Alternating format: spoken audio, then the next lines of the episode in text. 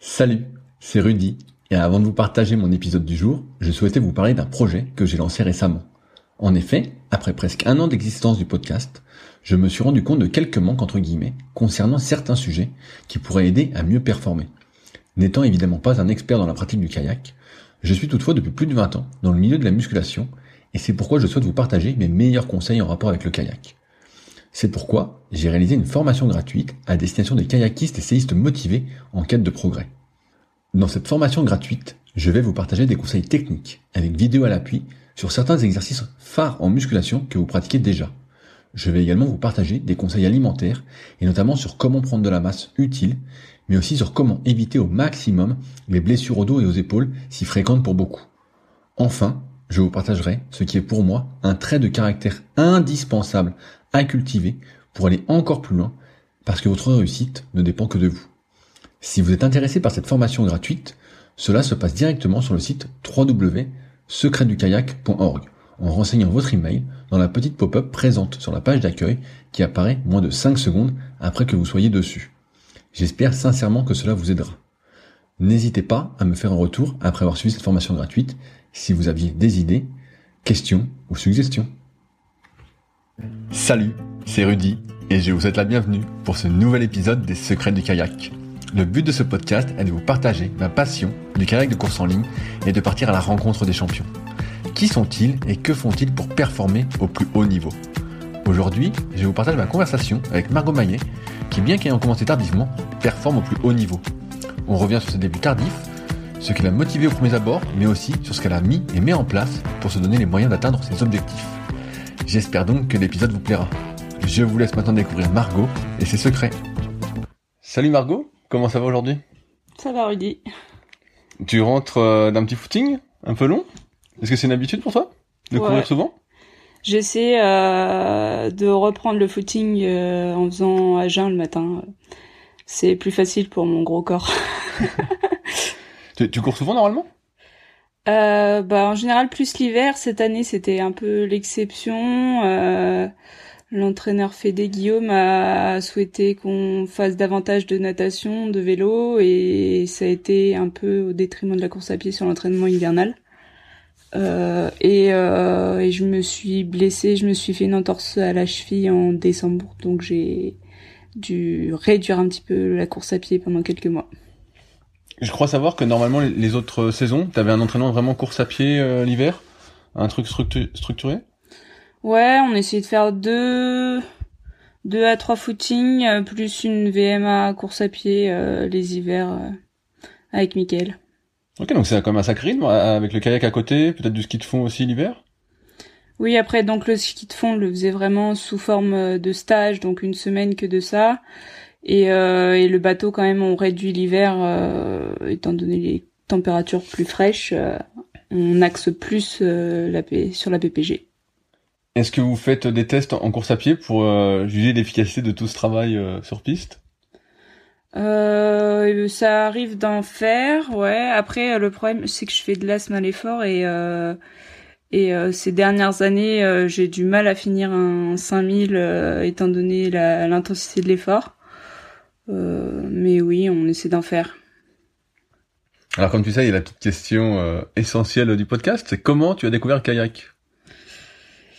Eh ben moi, j'ai découvert. euh, alors j'ai fait euh, ponctuellement euh, vers 10 ans, euh, on va dire 6 mois de kayak euh, avec une copine en primaire dans un petit club qui était pas celui d'Auxerre mais juste à côté à Champs. Euh, donc j'ai fait 6 mois. J'ai j'ai je me suis baquée alors que j'étais avec euh, l'éducateur euh, dans un bateau où on n'était pas censé se retourner dans un barrage, donc ça m'a un peu traumatisé de le vivre euh, dès la première séance. Et étant donné la fraîcheur de l'hiver, j'ai pas trop, j'ai pas trop accroché. C'était du bateau plastique, des balades en bateau plastique, et j'ai pas super accroché. Et donc J'y suis retournée complètement par hasard euh, parce que j'avais des amis du lycée qui étaient euh, kayakistes en section sportive. Et euh, on était en on était en classe. En fait, moi j'étais en je faisais de l'escalade avec la sœur de l'un de ceux-là. Et on était du même âge, donc on, on se côtoyait au lycée et et c'est par ce biais que j'ai découvert le club. En fait, ils m'ont m'ont un peu recruté pour faire la quatrième d'un K4 parce que euh, j'avais des bonnes épaules de grimpeuse déjà et ça avait l'air d'être j'avais l'air d'être une bonne recrue quoi. Durant toutes tes années, entre tes débuts euh, de six mois et tes années lycée, tu dis que tu as fait de l'escalade. Est-ce que tu as fait d'autres activités aussi? Ouais, j'ai fait quatre ans de judo. Euh, un peu de danse, plus par mode que par passion. Et puis euh, de l'acrosport aussi, en section euh, lycée. Et j'ai fait du violon, beaucoup de musique, donc ça me promet pas mal de temps. Est-ce qu'il y a un de ces sports dans lequel tu as eu un bon niveau? Bah j'étais très loisir avant, j'ai fait un peu de compète euh, en judo mais c'était des petites catégories donc ça allait que jusqu'au départemental. J'ai peut-être fait troisième du département. Peut-être interdépartemental. Non, oui, parce que je suis allée à Nevers, mais c'était vraiment une toute petite catégorie, quoi. Et en escalade, t'as été jusqu'où? Est-ce que en termes de bloc, est-ce que tu te souviens jusqu'où tu grimpais? Alors en escalade, j'ai pas trop fait de compète parce que c'était là où j'ai pratiqué, c'était essentiellement, il faisait plutôt euh, un compète en voie et moi j'avais du mal à m'engager, euh, à accepter la chute euh, sur des cotations trop élevées. Euh, en gros, en voie, je grimpais du 6B en ah tête, et puis euh, en, bloc, euh, oui, je peux peut-être aller chercher presque du 6C, mais j'accrochais plus avec le bloc. Et en fait, euh, j'ai aussi un peu arrêté l'escalade quand le mur de bloc qu'on avait a été détruit parce que pas aux normes, et c'était plus que de la voie, donc. Ouais. pour ceux qui connaissent pas, c'est déjà un bon niveau euh, en escalade. Faut déjà s'entraîner un peu quand même pour arriver à ça. Oui, euh, c'est pas un bon niveau en compète. En loisir, ça va. Ouais, ça fait loisir plus plus quand même. Par la suite, donc le, club euh, entre guillemets te recrute pour le K4. Comment ça se passe? Est-ce que tu tiens dans le ba... Est-ce que t'es directement dans le K4 et tu tiens dans le bateau? Tout le monde te tient et. Euh... Eh ben, figure-toi que j'étais déjà en 4. Euh, donc qui est censé être la place où on tient le bateau. Euh, j'ai dû faire deux, peut-être trois mois de bateau avant de faire euh, les championnats de France en K4. Donc j'ai fait que les championnats de France en K4. J'avais fait euh, juste un régional pour me qualifier en monoplace, en CAPS, dans mon CAPS. Et, euh, et j'ai fait avant-dernière, donc j'étais trop contente en un mois de bateau de faire avant-dernière. et voilà, c'était ma petite fierté. Donc t'avais déjà quand même une certaine stabilité pour aller dans le K4 à l'arrière, non? Euh, non, mais j'étais avec des filles qui tenaient, puis en étant en Europe, euh, c'est un peu l'équivalent du CAPS en K4, donc c'était des bateaux larges et stables. Et, euh, et voilà, et puis... Et puis quand même, je me suis dès, enfin dès ce moment-là et à partir de ce moment-là, euh, pour les équipages, entraîné aussi pour pas être le boulet du groupe, quoi. Qu'est-ce qui fait que tu as été motivé ce coup-ci pour continuer le kayak? Et eh bah c'est vraiment l'équipage. En fait, je suis rentrée par là moi. Euh, je suis rentrée par l'équipage. J'avais des bons équipages club. Et, et c'est ce qui m'a poussé à m'entraîner. Et au-delà de la glisse et du sport nature que j'ai toujours pratiqué par l'escalade, par le vélo, la rando avec mes parents, euh, c'était euh, le fait de faire un truc ensemble en équipe. Euh, qui pouvait se faire à la fois individuellement et à la fois ensemble. Tu, tu avais quel âge quand tu as repris le kayak? 18 ans. Comment ça se passe au début les entraînements euh, à 18 ans? Parce que chez les jeunes, on voit que c'est 2-3 euh, séances par semaine. Toi, à 18 ans, c'est comment? Bah, à 18 ans, euh, moi, j'ai, je rentrais à la fac en fait quand j'ai commencé, donc euh, les premières années, je dirais jusqu'en euh, jusqu'en L2, Jusqu'en L2, je m'entraînais le week-end euh, pour les stages sur les stages vacances avec euh, les jeunes.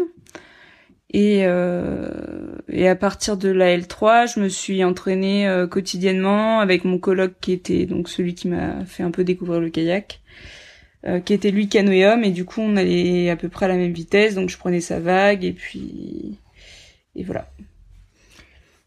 Au début, tu avais des objectifs donc de compétition quand tu as repris dès le début avec le K4 ou avais aussi des objectifs de compétition toute seule euh Alors moi, c'était ça a été très longtemps euh, contre moi-même, enfin essayer de progresser le plus possible, voir jusqu'où je pouvais aller euh, ayant commencé tard. Et l'avantage du club d'Auxerre, c'est que c'est un club de formation fort avec beaucoup de jeunes et d'émulation. Donc il y a des séances fréquemment et il y a des séances avec avec euh, des jeunes de tout niveau et euh, et des cadets qui sont qui vont qui progressent vite étant donné leur âge qui font que euh, ben il y a toujours quelqu'un avec qui s'entraîner qui va un peu plus vite etc est-ce que tu te fixais des objectifs personnels alors? Comme tu voulais voir jusqu'où tu pouvais aller? Est-ce eh qu'il y ben, avait des temps ou je sais pas des compètes où tu te disais tiens il faut que je sois devant un tel ou faisais le temps? Alors je faisais pas forcément par rapport au temps parce que sur les selon les bassins c'est assez variable. Mais euh, bah ça a été euh, au début ça a été euh, bah, ne plus faire avant dernière. Après ça a été euh, euh, progresser dans le classement au niveau du régional, de l'interrégion.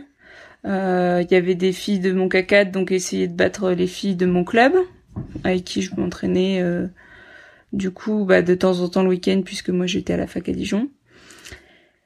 Et, euh, et voilà. Et après, euh, quand en commençant à se rapprocher des premières, bah, c'est intégrer les finales A sur les interrégions, euh, se sélectionner au championnat de France. Euh.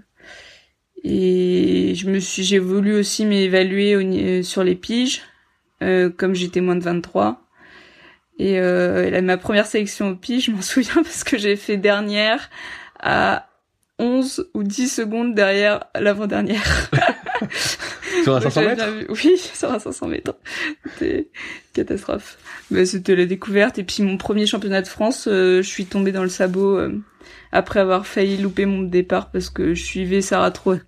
Sarah Troel euh, à l'échauffement en me disant oh bah elle est elle est encore loin c'est bon on a le temps sauf que comme j'allais pas du tout à la même vitesse pour revenir euh, vers le départ bah j'ai fait euh, un premier 500 EB2 puis après je me suis alignée dans le sabot et en fait je suis tombée dans le sabot euh. voilà ah, c'est des bons souvenirs ouais. j'ai l'impression que t'as mis pas mal de temps à progresser voilà quand tu racontes bah, tes deux expériences là on voit que c'est un peu quand même la galère euh, malgré tout, tu progresses, c'est ça qui te garde motivé alors, j'ai, bah, en fait, euh, comme j'étais à la fac quand même, euh, j'ai dû passer mon concours de prof qui demande un petit peu de travail. Prof de quoi? Prof de PS. Donc, donc j'ai, en fait, j'ai commencé à vraiment m'entraîner régulièrement tous les jours en L3. Et le concours c'était en, s'est repassé en, en M1 l'année suivante. Donc en fait, je me suis entraînée fort une année et j'ai drastiquement euh, rediminué euh, l'année du M1 euh, pour passer le concours que j'ai eu. Et euh, donc en fait j'étais retombée à en gros une séance euh, par week-end ou deux séances par week-end quelques fois pendant les vacances. Et puis, euh, et puis l'année de la titularisation, je m'étais dit euh, que ça allait être plus cool parce que j'avais un mi-temps prof et l'autre mi-temps à la fac et avec un salaire. Et puis je me suis dit euh, ah c'est l'année où je vais souffler après le concours, euh, où je vais pouvoir bien me rentraîner. Et en fait, bah les premiers les premiers cours devant les classes, ça demande de, une telle concentration et une telle préparation que ça m'a vite épuisé et en fait j'ai enfin j'ai diminué aussi cette année-là. Donc j'ai repris que du coup euh, à ma première année de prof quoi. Est-ce que tu faisais quand même d'autres activités sportives en parallèle? Là, on parlait tout à l'heure du footing, si tu faisais un peu de course à pied, un peu de muscu à côté Ou vraiment là, durant ces années-là, tu faisais une ou deux séances de bateau et c'est tout? Euh, bah l'entraînement c'était oui bah en hiver on faisait un peu plus de course à pied mais oui oui j'ai jamais arrêter l'un ou l'autre euh, complètement. Je suis restée au contact. À partir de quand t'as pu envisager d'intégrer euh, l'équipe de France? Il t'a fallu, bah, combien de temps? Je l'ai jamais vrai, enfin, je l'ai pas forcément envisagé. Je me, je voulais déjà me rapprocher des meilleurs. Euh, les, en fait, ce qui s'est passé, c'est quand dans mes années moins de 23, bah, les filles, euh, les meilleures françaises étaient aussi moins de 23. Donc, euh, en fait, euh, j'étais 7, 8e moins de 23.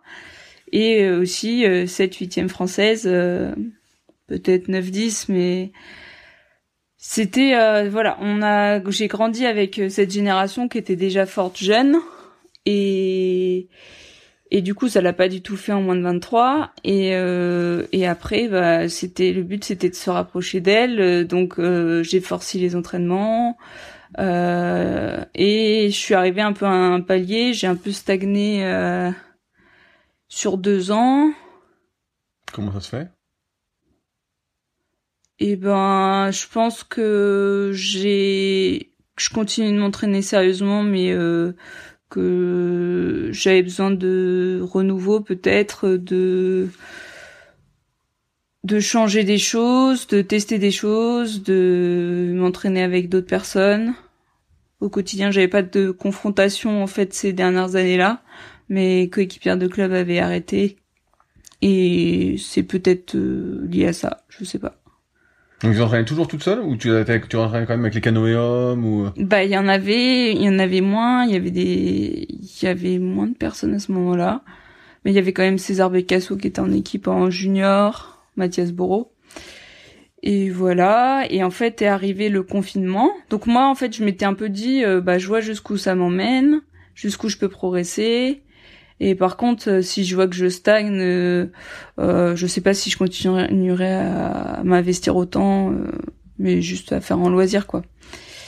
Et, euh, et quand même, je me suis dit, bah, je vais profiter du confinement. en fait, avec Cyril, on a eu la chance d'avoir la salle de défaite d'Irancy mis à dispo. Donc, on a déménagé la salle de muscu du Dossert en salle de salle des fêtes. On avait une machine à pagayer.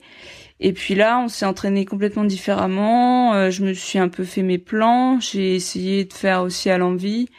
Donc tout ce qui était euh, aérobie, je le faisais plutôt en PPG, en course à pied. Il y avait, il y avait de quoi faire autour Dirancy. Dans les 1 km, euh, j'ai pu faire plein de parcours. Et puis, euh, et puis les intensités euh, sur machine à pailler, et les muscus, euh, voilà. Donc du coup c'est une période où j'ai fait euh, beaucoup de muscu, beaucoup de machines à pailler, beaucoup de courses à pied, et j'avais rien d'autre à faire quasiment, donc j'ai passé mes journées à m'entraîner. Et ça a quand même fait la différence puisque c'est ma première sélection en 2020. Ah ouais, donc c'est assez récent que tu as entre guillemets atteint le haut niveau français. Oui, oui, oui c'est complètement récent. Euh, j'ai fait beaucoup de médailles en équipage. J'ai fait été championne de France en équipage club, euh, K2, K4 euh, bien avant, parce qu'on avait des bons équipages, qu'on les préparait bien. Euh, mais au niveau individuel, euh, se rapprocher des meilleurs, ce qui n'est pas encore, je suis pas encore proche de la meilleure, hein, mais ça s'est fait ouais les toutes dernières années. bah quand j'ai en fait décidé après cette année 2020 de passer à temps partiel au niveau de mon boulot. Euh, de partir en stage, m'entraîner avec les meilleures françaises et euh, et du coup de changer mon environnement dans. C'est ce que j'allais te dire. J'allais dire dans les années euh, précédentes. Ce que je comprends, c'est que tu t'entraînais seul et euh, t'essayais peut-être pas d'aller chercher justement de dire d'écrire au meilleur et de dire tiens vous faites pas un stage est-ce que je peux m'incruster ou? Bah en fait je voyais pas trop ce qui pouvait m'apporter enfin ce que je pouvais moi leur apporter. Et puis euh, s'entraîner avec quelqu'un qui va 10 ou 15 secondes plus vite euh, ça n'a d'intérêt un peu pour personne. Donc euh, fallait quand même déjà arriver euh, dans assez au contact pour pouvoir euh, essayer de jouer un peu s'accrocher et la première année où je suis allée voir mes chers amis à Toulouse Manon et Léa j'étais systématiquement complètement derrière et et voilà, c'était, c'était, j'étais loin. Et euh, l'année suivante, ou je sais pas, peut-être six mois après, euh, euh, là, je pouvais jouer, je pouvais m'exprimer. Et parce que je pense que je me suis plus entraînée avec elle au contact, j'ai eu des retours de Fred qui étaient différents des retours de Michael. après le confinement, Cyril m'a un peu suivi aussi. Donc en fait, toute cette richesse de que m'ont apporté euh, mes partenaires d'entraînement et euh, d'autres entraîneurs avec d'autres visions, d'autres mots, euh, souvent pour me faire travailler aussi les mêmes choses. Hein, et ben ça m'a permis de passer un cap cette année-là. Tu te souviens des retours différents que te faisait Fred par exemple? Bah Fred, ce que j'ai aimé chez lui, c'est que il m'a il m'a fait un peu reculer la vision pour euh, regarder plus euh, le pagage dans son ensemble et une vision plus globale. Euh, qu'est-ce qu'on cherche à faire, comment on fait avancer un bateau et pas des choses très localisées sur les jambes, sur la main sub, sur voilà, plus une intention globale. De, ce que je comprends, c'est à partir du moment où tu t'es un peu professionnalisé en termes d'entraînement avec le confinement que t'as véritablement euh, explosé, on peut dire. Ouais, ouais, ouais, ouais. Bah, alors, je sais pas s'il faut dire explosé, mais... Euh... 10-15 secondes Non, non, non, non. je pense pas 4-5 secondes, 4 secondes. Euh... Oui, oui, c'est clair que ça a eu une incidence et que c'est c'est le moment charnière où euh, où je me suis revu partir, reprogresser et regagner un niveau. À ce moment-là, comme toi, t'étais pas euh, en équipe de France, donc tu faisais tes propres plans. Avant, j'imagine que c'était Michael qui faisait les plans. Alors, j'ai fait mes plans vraiment que sur cette période-ci, euh, donc pendant le confinement, et puis euh, et puis après le confinement, juste après, euh, c'était les vacances d'été, mais on pouvait, enfin, c'était quand même délicat d'aller s'entraîner au club. Donc du coup, on s'est entraîné ensemble avec Cyril et euh, il, est, il voulait essayer la tente hypoxie. Donc on a une tente hypoxie à la maison et, euh, et j'ai demandé à Philippe Collin de me faire les plans pour euh, puisqu'il s'y connaît bien en hypoxie. Donc il m'a fait les plans euh, sur de l'hypoxie, des plans qui ont beaucoup changé aussi, qui étaient très volumineux et puis dur, dur, à suivre. Hein. J'ai fait mes premières semaines à 23-24 heures avec lui. Et, euh, et c'est vrai que cette année-là, en fait, quand j'y pense, euh, c'est l'année où j'ai changé des tonnes de trucs. En fait, j'ai complètement modifié euh, mon entraînement. Euh, après, en août, on a fait un regroupement à Toulouse avec, euh, à, je sais pas combien, 16 kayak. Donc, c'est difficile de pointer le doigt sur l'un ou l'autre parce que j'ai vraiment changé beaucoup de choses cette année-là. Et... En, donc c'est en, 2020 que tu es sélectionné pour faire en équipe de France? Ouais. Est-ce que pour toi c'est euh, une sorte Est-ce que c'est quelque chose déjà que tu pensais possible à tes débuts? Euh, Non. Et euh, c'était aussi une surprise euh, à ce moment-là. Euh, en 2020, je sais plus combien je fais en 2020. Euh, on est prise et puis je suis censée faire le K2 avec Claire Bren déjà. Et en fait, euh, ils avaient fait deux K4. Dame, euh, ils ont pris cette année-là, du coup, 8, 9 filles. Ce qui était exceptionnel. Euh, et donc, j'étais pas dans les deux K4, puisque je devais être la neuvième prise. Et donc, je faisais du K2 avec Claire, et c'était tout. Et du K1, peut-être. Je sais plus. Et, euh, et en fait, Sarah Guillot était blessée et euh, je me suis retrouvée, moi qui n'étais pas dans le deuxième K4 et qui avait trop envie de faire du K4, euh, je me suis retrouvée à être remplaçante de Sarah Guillot dans le K4 numéro 1. Donc euh, malheur pour Sarah, chance pour moi. Donc j'ai été projetée dans le grand bain en deux séances, trois séances.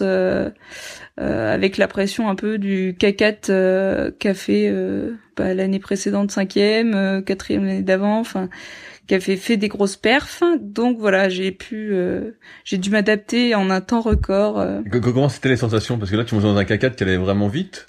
Oui. Comparativement à ce que tu faisais d'habitude, donc. Euh... Et eh ben, bah, oui, surtout que en club, j'ai toujours été en 4, toujours à l'arrière du bateau. Hein, c'est c'est moi qui tenais, qui m'occupais de tenir et de pousser. Puis là, j'étais en 2 à la place de Sarah. Et, euh, et ce qui a été difficile pour moi, c'était un peu les hautes cadences qu'on retrouve pas forcément en cadence club. Euh, la coordination, de rester coordonné des jambes à une cadence aussi élevée, euh, c'était vraiment le truc sur lequel fallait que je me concentre euh, en bah, deux, trois séances. Euh, et c'est venu? T'as réussi à coordonner? Bah oui, oui, mais je me, je sentais que j'étais toujours à la limite du point de rupture et je devais être euh, hyper concentrée. C'était vraiment un travail de tous les instants sur euh, sur cette course ces, ces courses là et puis euh, en plus euh, Graal on fait médaille d'argent. Donc première sortie internationale première médaille c'était assez inespéré. Ah, super. Oui.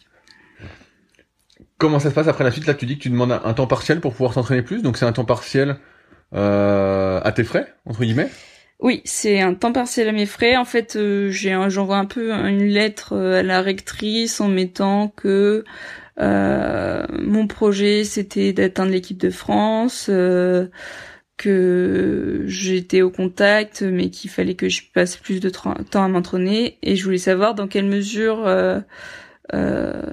des aménagements pouvaient être faits pour me laisser partir en stage pour avoir un temps partiel et euh, comment ils pouvaient le prendre éventuellement en charge, sachant que j'étais pas en liste ministérielle à ce moment-là, ou peut-être en collectif nationaux, je sais plus.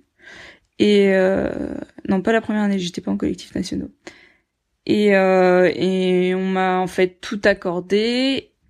Euh, donc le temps partiel à mes frais et les stages par contre euh, ils me rémunéraient pendant mes stages et j'étais remplacée.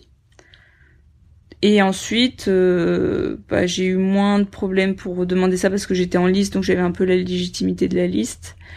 Euh, mais toujours euh, temps partiel à mes frais parce que j'étais en liste collectif national et que les listes haut niveau, c'est à partir de senior.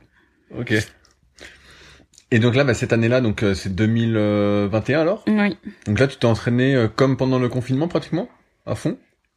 Euh, comme pendant le confinement, bah alors du coup j'ai plutôt euh, non parce que c'est pas moi qui faisais mes plans, euh, donc euh, pas comme le confinement. Par contre à fond qui, oui. Faisait, qui faisait tes plans? Et bah du coup je me suis beaucoup entraînée à Toulouse cette année-là, donc c'était Fred qui faisait qui me faisait les plans. On avait fait un gros cycle musculation l'hiver avec Audric qui m'avait qui m'a fait énormément progresser en muscu alors que je stagnais depuis 2-3 ans euh, au niveau de mes max. Donc là, j'ai repris. Euh, C'était quoi tes max avant? Avant Audrey J'étais à 80, 80 en DC, 80 en TP. Je suis monté à 85, 84 et 85, je crois. Et 90 euh, très peu de temps après euh, sur les DC. Bien. Donc euh, ouais, ça m'a bien fait progresser. En fait, c'était bah en fait c'était bien parce que Audrey qui était tout le temps avec nous et euh, et je pense que ça a beaucoup perturbé le muscle et du coup créé des adaptations. Euh, on a travaillé vachement sur de l'unilatéral, sur euh, euh du lourd, de l'excentrique. Ouais, on a fait, je pense, cinq ou six bonnes semaines de muscu et qui ont pas mal porté leurs fruits. Tu sentais après dans le bateau que t'allais plus vite grâce à ce gain de force? Ouais, ouais, je me suis jamais cette année-là, je me suis jamais aussi bien sentie en forme. Euh, euh, j'allais plus vite en course à pied, j'allais mieux en muscu, j'allais mieux en bateau. Euh, et pourtant, à quatre semaines, trois quatre semaines des piges, je me fais une fracture de fatigue à la côte. J'avais, je l'ai eu juste avant les Open d'avril. Et, et sur les Open d'avril, en fait, je fais mes courses, ça s'enchaîne super bien. J'ai l'impression de pas avoir de séquelles après le 200, après le 400, comme si j'avais pas fait de course. Assez improbable. Et euh, et sur la et je me je sens ma côte sur le 500 et impossible de tirer la finale et puis euh, l'équipage j'ai dû abandonner parce que c'était pas possible quoi. Et du coup, on a pas mal adapté entre euh, cet open-là et les piges. Je faisais plus de départ. Euh, j'ai essayé de me placer d'une certaine manière pour pas que ça me fasse mal en bateau, mais du coup, c'était très adapté. Je faisais plus de muscu non plus. Et, euh, et en fait, je me suis refait mal sur une séance bah, juste avant les piges parce que fallait fallait essayer de reprendre un peu de départ arrêté vu que j'allais devoir refaire aux piges. Et en fait, euh, le médecin de l'équipe m'a fait faire une IRM et, euh, et oui, le verdict est tombé, fracture de fatigue à la côte. L'année des Jeux, donc c'était dur à encaisser au vu de mes sensations de forme et tout, forcément. Et en fait, euh, j'ai quand même voulu euh, courir euh, les piges parce que les championnats du monde étaient au mois de septembre et je me disais que je pouvais m'arrêter pour me rétablir de la côte et reprendre pour viser les championnats du monde. Du coup, j'ai fait ça, donc euh, je me suis mis, j'avais des un patch euh, qui, était hors de prix euh, sur la côte, anti-inf, et puis et puis j'ai fait les piches comme ça. Et en fait, je fais troisième sur 500, ce qui me qualifie en fait pour les le TQO sur 500 mètres.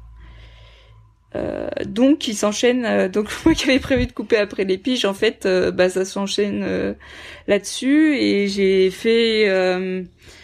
du coup, j'ai pas pris mes à l'entraînement, je prenais pas mes anti pour vraiment faire la sensation avec la côte et je les prenais pour les compètes, pour le du coup la coupe du les coupes du monde et, et les TQO européens et mondiaux. Comment ça s'est passé les TQO eh ben, contre toute attente, euh, plutôt pas mal par rapport à mon niveau, c'est-à-dire que j'ai réussi, j'ai fait les meilleurs chronos de ma vie. Euh, c'est sur ces deux TQO où j'ai sorti le, les 1,57. Euh, donc meilleur chrono de ma vie malgré cette blessure. Donc ça a quand même confirmé le fait que je m'étais senti progresser cette année-là. Euh, après, j'ai bien pu constater aussi que bah, les 250 premiers mètres, j'étais dans le coup avec les autres nations et que après elles s'envolaient euh, aux 250 et que moi je restais un peu sur place. donc, euh, donc voilà, je fais cinq, deux fois cinquième en demi-finale et je passe pas en finale. Donc euh, quand ils prennent les deux premières et la première, c'est compliqué. Hein. j'ai deux questions parce que souvent on dit qu'on on commence tard le kayak, on a du mal à démarrer moi, de ce que j'avais compris, c'était plus le départ où tu galérais un peu. Et là, tu parles de justement jusqu'aux 250 mètres, tu tiens et après t'exploses. Qu'en est-il exactement? Alors euh, moi, j'ai du mal à sortir du sabot, c'est-à-dire que j'ai pas un très gros temps de réaction. Et, euh, et je pense que oui, l'aisance sur les premiers coups vient aussi avec euh, le temps de pratique. Et comme j'ai commencé tard, c'est plus compliqué. Euh, par contre, le, juste après ce départ-là, la phase d'accélération, euh, j'ai une bonne pêche et, euh, et je suis capable de revenir rapidement au contact des autres. Après, forcément, ça peut engager un coup, le fait d'avoir déjà pris ce demi-bateau au départ, qui serait... Qui bon, pour toi, c'est plus le temps de réaction que la mise en action? Les deux. Je pense, se... je pense que c'est les deux. Si tu, si tu te souviens de tes, tes cours, ce qui me revient aussi, le temps de réaction, c'est très euh, génétique, quoi. Tu vas gagner un petit peu, mais pas... Bah, le temps de réaction, ça se travaille entre 6 et 9 ans, donc... voilà, c'est pour ça que te dire... Euh, donc, euh, c'est pas un truc sur lequel je peux évoluer. Par contre, euh, le, le, placement... Euh, euh, et l'aisance, je me suis sentie de mieux en mieux au, au fur et à mesure des années. voilà, et puis là, je suis un peu dans une phase où des fois je le trouve, je le repère, je le retrouve. Donc voilà, ça dépendait, ça dépendait moi. J'ai du mal à ancrer ce, ce moment-là. Et sur un 500 mètres, comme il y a plein d'autres coups et que je prends tout le long du deuxième 250, je me dis qu'il y a peut-être moyen de gagner plus ailleurs. Qu'est-ce qui fait que tu tiens pas les 250 derniers mètres pour toi? Bah, je pense que on a beaucoup travaillé euh, le 200 et le 400 pour euh, les équipages. Euh, on a travaillé euh, du coup sur du peut-être plus court jusqu'à 1 minute 30 donc forcément sur un 500 individuel on est plus autour des 2 minutes. Donc euh, ça peut être une explication. Hum, a priori normalement moi sur un 500 j'ai tendance à revenir sur la fin. Donc ouais j'attribuerais ça plutôt l'entraînement à cette ouais au fait qu'on se soit vraiment axé sur une préparation de l'équipage et comme j'étais en mono, bah le mono va moins vite et du coup. Euh. Comment ça se passe pour toi autour de l'entraînement? Parce que là on parle beaucoup d'entraînement. Euh, je te vois manger, donc je vois que tu manges pas mal bio, assez sainement. Tu m'as dit également que tu avais un kiné où tu y allais assez régulièrement. Qu'est-ce que tu mets en place autour d'entraînement? Euh, Qu'est-ce que je mets en place autour de mon entraînement, tu veux dire? Oui, pour progresser. Bah là, je parlais du kiné. Tu vas combien de fois par semaine, par exemple? Eh ben, j'y allais euh, l'année dernière, enfin deux fois par semaine. Après, avec ma côte, il a eu un peu de taf. Et puis là, cette année, j'y vais une fois par semaine à peu près. Sur l'alimentation, comment ça se passe? Et sur l'alimentation, euh, bah, Cyril mange sans gluten, donc euh, je mange aussi souvent sans gluten.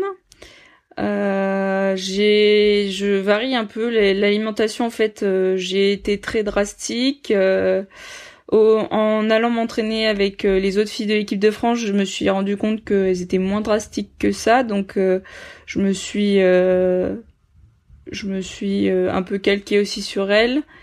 Et puis là, cette année, après la déception des piges, je me suis plus fait plaisir et moins contrainte que d'habitude. Mais ouais, j'ai un peu tout testé au niveau alimentation. J'aime beaucoup manger, alors c'est difficile pour moi de. Est-ce que tu fais comme beaucoup de la préparation mentale autour? Alors j'ai commencé cette année jusqu'au pige. Euh, ça m'a bien apporté avec Nathalie Gatineau. Ça m'a bien apporté, ça m'a, elle m'a apporté des pistes pour euh, pour gérer un peu des moments de panique possibles et puis euh, et puis un peu se conditionner à la course, se préparer à la course, comment réaliser une course mentalement en fait aussi. Aujourd'hui ta côte elle est complètement guérie? Oui, je la sens plus du tout. Comment ça se passe pour toi les championnats du monde l'année dernière en K2 eh ben, c'était ma première expérience de championnat du monde. Euh, ce qui a été dommage en fait, c'est que on nous a pas dit tout de suite qu'on était sélectionné au championnat du monde. On nous a dit qu'il fallait qu'on attende euh, que les filles qui reviennent des Jeux sachent si elles allaient au championnat du monde ou pas. Et après ça, ils ont encore un peu attendu. Du coup, euh, j'ai su que j'allais au championnat du monde cinq, cinq semaines avant. Donc heureusement, je m'étais entraînée quand même tout l'été. J'étais, je m'étais, j'avais essayé de me motiver. J'avais essayé de tâter le terrain avec euh, le def euh, de l'époque pour savoir s'il y avait des chances quand même euh, que j'aille au mondiaux ou pas. il avait l'air de me dire plutôt non et plutôt fait de la muscu tout l'été pour préparer la suite. Et, et du coup, je me suis fait mon programme. On est allé en stage à Belsin avec Cyril et puis donc je me suis quand même beaucoup entraînée cet été-là, mais euh, pas avec beaucoup de séances d'intensité, pas ce que j'aurais fait si euh, j'avais su que on allait au mondiaux. Et voilà, et après on s'est regroupé avec Claire euh, comme on a pu, puisqu'elle avait des choses de prévues aussi. Et heureusement on se connaissait bien, et puis le bateau était quand même bien préparé d'avant, et et en fait on s'est amélioré au fur et à mesure des courses. La série c'était un peu on s'est rendu compte du niveau, donc c'était, on était un peu loin, et puis on a réussi à, à progresser euh, sur la demi-finale. On passe pas en finale à une seconde, ce qui est beaucoup, mais à la fois pas tant que ça euh, au vu d'un peu des circonstances de préparation. Donc euh, ça reste un peu frustrant parce qu'on se dit que peut-être qu'on aurait pu atteindre la finale dans d'autres conditions. Et voilà, et du coup on fait deuxième de la finale B. Euh, on avait battu euh, celle qui gagne euh, sur la demi, mais elle nous repasse devant sur la finale. C'est une bonne expérience malgré tout. C'est une super expérience, ouais. On a fait des belles courses. J'ai rarement été capable de me donner autant du début à la fin, du premier coup de pagaie au dernier. avec Claire, c'est ça s'est vraiment bien passé, ouais. Et en plus, il y a une bonne entente dans le bateau, donc euh, c'est parfait. Fort de ces championnats du monde, j'imagine que là, euh, tout euh, l'hiver 2022, tu t'es entraîné à fond pour les piges? Bah, en fait, oui, cette performance au championnat du monde me, me donne accès aux listes ministérielles au niveau senior et euh, au collectif France qui permet de s'entraîner, euh, d'aller en stage équipe de France. C'était la première fois que j'avais pu y aller. Et euh, comment c'était ces stages? Et eh ben c'était bien dans le sens où c'était nouveau, dans le sens où il y avait quand même l'émulation des autres filles. Après, il y a eu il y a eu plusieurs athlètes des Jeux qui donc Sarah a fait une pause, Vanina était en stage police. Donc en fait, euh, finalement, on n'était pas si nombreuses au début. Manon préparait aussi euh, la descente, donc euh, c'était un peu décousu sur les premiers regroupements jusque jusque comment jusqu'au ski à peu près et puis à la reprise bateau on était plus nombreuses et là il y avait un vrai collectif une vraie émulation et c'était c'était super comment ça se passe les piges pour toi alors? Eh ben les piges, donc euh, j'étais pas, j'étais malade euh, trois semaines avant les championnats de France de fond que j'avais prévu de faire. Euh, donc c'était malade, genre rhino un peu. Ça m'empêchait pas de m'entraîner. Hein. Je toussais un peu, je mouchais, mais ça allait. Euh, je fais les frances de fond, un peu avec l'angoisse de me dire est-ce que je vais pas me fatiguer parce que c'était 15 jours avant les piges, donc en étant malade, j'avais un peu cette angoisse-là. Les frances de fond se passent super bien, je gagne. Euh, et puis, euh, et puis euh, en fait, euh, la semaine d'après, je me rétablis, je suis plus malade, donc tout va bien, tout se profite bien pour les piges. Et puis, et puis j'ai chopé, donc j'ai le fils de ma meilleure copine qui a deux ans et qui a été hospitalisé pour un rotavirus, qui est une forme un peu de gastro. Euh, et en fait, je pouvais pas aller le voir à l'hôpital et je suis allée le voir une fois qu'il est rentré chez lui, mais je pense qu'il était encore contagieux. Et, et j'ai chopé son truc et j'ai été au fond de mon lit pendant euh, quatre jours euh, très malade. Euh, donc l'avantage c'est que j'ai perdu beaucoup de, beaucoup de poids d'un coup, mais et beaucoup de force aussi par la Beaucoup de force aussi, donc le l'affûtage s'en est vu grandement perturbé. Et bah là, euh, c'est un peu fatalité. Donc au début c'était déprimant et puis après j'ai essayé de de faire de toute façon comme je pouvais. Donc euh, je, me suis réhydratée à la solution pour bébé. Euh, j'ai mangé une semaine de riz banane et puis euh, je sentais revenir un peu les forces. et puis bah la veille du 500 mètres, j'étais capable de faire un 500 mètres en EB2, donc je me disais que ça allait le faire. Et finalement, j'ai réalisé, euh, je pense, des bonnes courses. Hein. J'ai réussi à, à m'exprimer sur mes courses, mais euh, mais ça n'a pas suffi. Je fais deux fois sixième et euh, ils en ont pris quatre. Est-ce que c'est un coup d'arrêt dans ta motivation? Bah, ça a été très dur. ce qui m'a beaucoup frustré, c'était d'accepter de me refaire une année complète de monoplace avant de refaire des équipages euh, de haut niveau. Euh... Parce que là, quand t'es quand es sixième, donc t'as plus accès au stage en fait. J'ai plus accès au stage, j'ai plus accès à rien en théorie et plus accès aux compétitions. Ce qui était frustrant, c'était euh, que en fait, euh, trois semaines après, il y avait les coupes du monde qui avaient aussi des, des, des qui étaient aussi un moment barrière pour savoir si on allait se sélectionner au championnat. Donc en Coupe du Monde, il fallait faire dans les 8 pour aller en championnat du monde et dans les 12 pour aller en championnat d'Europe. Et, euh, et en fait, euh, les 3, 4, 5, 6e filles, on arrive toutes euh, dans la même demi-seconde à peu près, donc on est assez serré. Et, et j'avais un peu espoir que que euh, on nous dise ben écoutez la 5 et la 6 vous êtes pas loin donc on vous prend. Vous, avez déjà fait du cadeau ensemble parce que c'est clair la cinquième. Euh, vous avez déjà fait un cadeau ensemble on sait que ça peut fonctionner. Donc euh, on vous aligne en coupe du monde et puis faites vos preuves quoi. Et euh, et puis on nous a pas laissé cette chance là et ça ça a été un peu frustrant. Et voilà donc il a failli il a fallu digérer un peu et puis après rapidement se reprojeter sur les championnats de France est-ce que ça veut dire que quand t'es pas sélectionné, là, tu perds aussi, euh, donc t'es plus invité au stage? Est-ce que t'as quand même l'entraînement euh, de, de Guillaume? Ou tu as plus accès non plus? Euh, Je pourrais euh, avoir les plans. Après, comme c'est pas forcément. Mais t'as plus le suivi? Bah ça, je pourrais avoir les plans, mais euh, comme c'est pas en adéquation avec mon nouvel objectif terminal qui est les, du coup les championnats de France, euh, j'ai plutôt suivi celui club de Michael. Ok. Donc là, ça, veut dire que t'es un peu plus livré à, toi-même, finalement, pour, parce que t'as fini sixième? Euh, Oui, livré à moi-même, je sais pas, parce que j'avais encore le suivi de Michael. Après, comme Michael a intégré euh, le staff équipe de France cette année, euh, bah, quand il est en stage équipe, euh, il est pas là.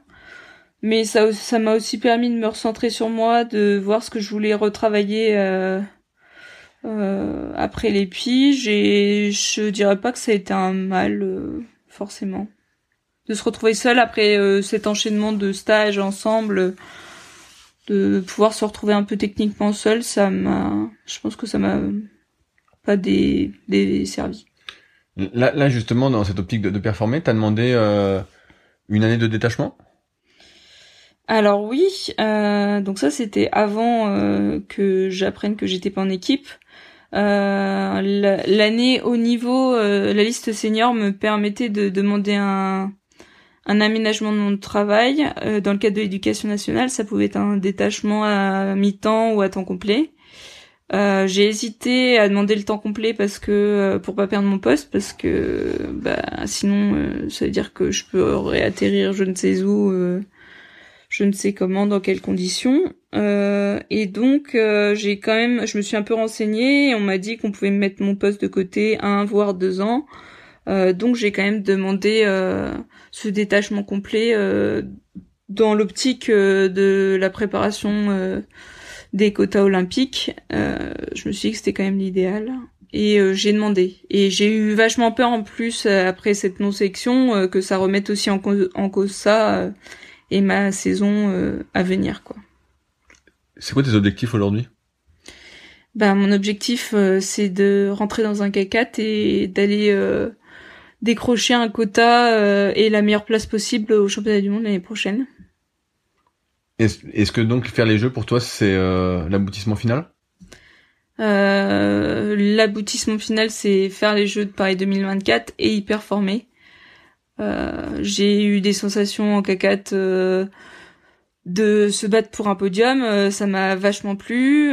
c'est l'équipage qui m'anime, c'est les jeux à la maison, ça donne envie de faire de belles choses. Après il y a des nations qui se détachent euh, beaucoup, donc ça va demander du travail et, et je pense que pour ça, il faut être super soudé, avoir un groupe qui a envie et qui est tout euh, dans le même projet. Je, je vois que, bah non, ça fait plusieurs fois qu'on s'entraîne un peu ensemble. Je vois que sur l'autre, t'as un sacré euh, spirit. Moi, je dis un spirit. T'as un sacré mental. Qu'est-ce qui te motive à d'où tu tiens cette rage en toi? Moi, moi, je trouve que t'as une sacrée rage sur l'eau. Je trouve que tu te dépouilles euh, quand c'est des grosses séances. Vraiment, tu tu vas au carton, quoi. Et euh, je veux pas citer, euh, je veux pas aller plus loin, mais euh, pour moi, c'est un peu différent de ce que je vois euh, habituellement. Je vois que t'as vraiment le truc. Euh, bah ça, je dirais que ça, ça vient, c'est familial. Ça, mon frère, donc j'ai un frère qui a trois ans de moins. Et euh, si j'ai jamais euh, plus jeune été trop compète euh, au niveau des sports que je pratiquais, avec mon frère ça a toujours été la compète de celui qui pédalerait le plus vite, qui arriverait le plus vite en haut de la côte, en vélo, en escalade. on a toujours fait, on s'est toujours comparé, on a toujours fait la compète ensemble. Et, et ça, je pense vraiment que je tiens ça entre autres de lui. Donc Léo, si tu nous écoutes. Souvent, j'entends parler du rapport euh, poids-puissance et euh, tu m'as dit que tu, tu, trouvais que tu manquais un peu de force en muscu. Est-ce que c'est quelque chose sur quoi tu vas mettre l'accent? Et, et, euh, comment? Je manque pas de force pure, mais je manque de FE. Donc de force endurance? Force endurance. Force endurance pour toi, c'est quoi? C'est les séries de 10 c'est au-delà, c'est au-delà des séries de 10, non non, c'est euh, c'est même au-delà presque des séries de 15 20, c'est euh, sur des séries de 40 50, 60, 70 reps. OK. Où euh, où j'ai du mal à j'ai du mal à enchaîner, ouais. Alors que euh, je je suis plutôt profil aérobie à côté. C'est Tu sens que tu, tu sens que tu crames en muscu? Je pense que c'est aussi une question d'habitude et que les filles euh, en ont bouffé beaucoup euh, en, année jeune et que moi n'ayant pas fait ça en année jeune, euh, j'ai du retard à ce niveau-là par rapport à ça, je dirais. À Martiac, je t'avais posé une question sur ce qui te manquait pour performer et tu m'as donné, je trouvais une réponse assez pertinente. je crois savoir que, peut-être que je me trompe, hein, mais que tu as l'objectif plus tard d'être entraîneur? Euh, oui, oui, ça, ça m'intéresse fortement, ça me plaît. Euh, bah, je retrouve dans le, côté prof de PS euh, cette envie de faire progresser les autres. Et, euh, et ça me donne envie d'approfondir dans mon sport. Euh, après, pour l'instant, j'ai pas les diplômes pour, mais je j'envisage sérieusement à préparer 2024 de passer de l'autre côté, du côté où on force moins, mais où on réfléchit plus. Euh, là, donc là, t'as, tu vas avoir 30 ans. Oui. Donc là, il y a l'objectif des jeux. Est-ce que tu te vois continuer encore après? Parce que tout à l'heure, tu disais justement que s'il n'y avait pas eu euh, en gros, cette sélection équipe de France en 2020, tu serais moins investi? Euh, c'était pas forcément euh, parce que vraiment je m'y attendais pas à la sélection équipe de France en 2020 c'était une surprise euh, je suis tombée des nues mais euh, c'était plutôt me voir stagner qui pouvait me me gêner et puis en fait me voir stagner plus ne plus avoir de gros équipages club ça faisait que j'avais moins de plaisir à m'entraîner et me revoir de nouveau progresser, retrouver des trucs, euh, refaire des équipages euh, avec d'autres personnes, c'est ça qui m'a redonné goût, quoi. Tu, tu, tu m'as dit, euh, donc je dis tout ce que tu m'as dit en antenne, hein, tu m'en voudras pas, que tu allais justement bien bosser sur ton plan d'entraînement, que tu allais plus te mettre dedans. Qu'est-ce que tu vas mettre dans ton plan d'entraînement? Et que tu allais faire pas mal de stages, aller voir les autres filles aussi? Oui, bah du coup j'ai envie de plus m'écouter, euh, euh, écouter ce que je pense être bien pour moi euh, et l'intégrer dans mon entraînement. Là j'ai essayé de cette année de suivre ce qui les planifs qu'on nous proposait. Il y, a, eu des essais de fait. là, je vais essayer de trouver un juste milieu, m'entraîner avec les filles sur des séances dures, euh, ne pas oublier ce qui me fait avancer moins vite et voilà que ce soit complémentaire. Ça veut dire que tu vas euh, mettre quoi de plus entre guillemets dans ton programme d'entraînement? Ou de différent euh, J'ai envie d'essayer de de moins me limiter à des séances types qu'on connaît, qu'on a fait, euh, par exemple, pas me donner un nombre précis de 500 mètres à faire sur une B2, par exemple. Euh, si ce jour-là, je suis capable d'en passer plus, euh, bah, de le faire. Euh, d'être capable de repousser un peu plus loin le nombre de séries, le nombre de répétitions. parce qu'en termes de nombre de séances, je suis pas sûre que je puisse faire énormément plus. Je fais déjà un gros volume.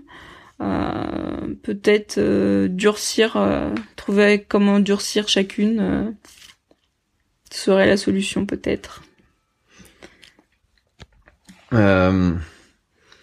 Qu'est-ce qu'on peut donc te souhaiter pour la suite? Eh ben, de continuer cette progression, de me découvrir un super mental de course et de. Ça tu l'as? Ouais, ouais, je l'ai. j'ai l'impression de l'avoir plus à l'entraînement qu'en course. Euh, je j'apprends à m'adapter sur des bassins durs, donc ça c'est positif. Euh, maintenant, oser lâcher les chevaux le jour J, euh, euh je le trouve euh, des fois, moins d'autres fois. Là sur les France, ça m'a un peu manqué.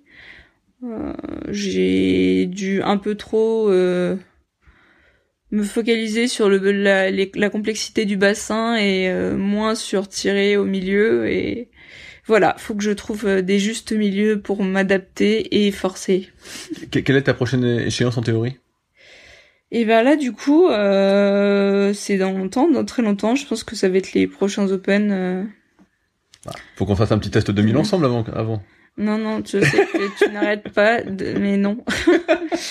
bon, on sera à 30 minutes, allez, pour le coup, c'est pas grave. Pas 30 minutes. Et eh bah, euh, j'arrive au bout de mes questions, Margot. Est-ce qu'il y a des sujets que tu voulais aborder qu'on n'a pas abordé mmh, Non. Et eh bah, super. Et eh bah, merci à toi de ton temps. Merci. Et puis, on va pouvoir euh, aller manger. salut, merci. À, salut, à toutes. Si vous êtes encore là, c'est que l'épisode vous a plu. Dans ce cas, je vous invite grandement à m'aider à faire grandir ce podcast en mettant une note de 5 étoiles et un commentaire d'encouragement sur l'application de podcast où vous l'écoutez et plus particulièrement sur l'application podcast d'Apple. Cela m'aidera d'autant plus à accueillir les meilleurs kayakistes français grâce à la crédibilité que vous me donnerez. Enfin, vous pouvez retrouver la retranscription écrite de cet échange sur www.secretdukayak.org. En attendant, laissez glisser et à la semaine prochaine.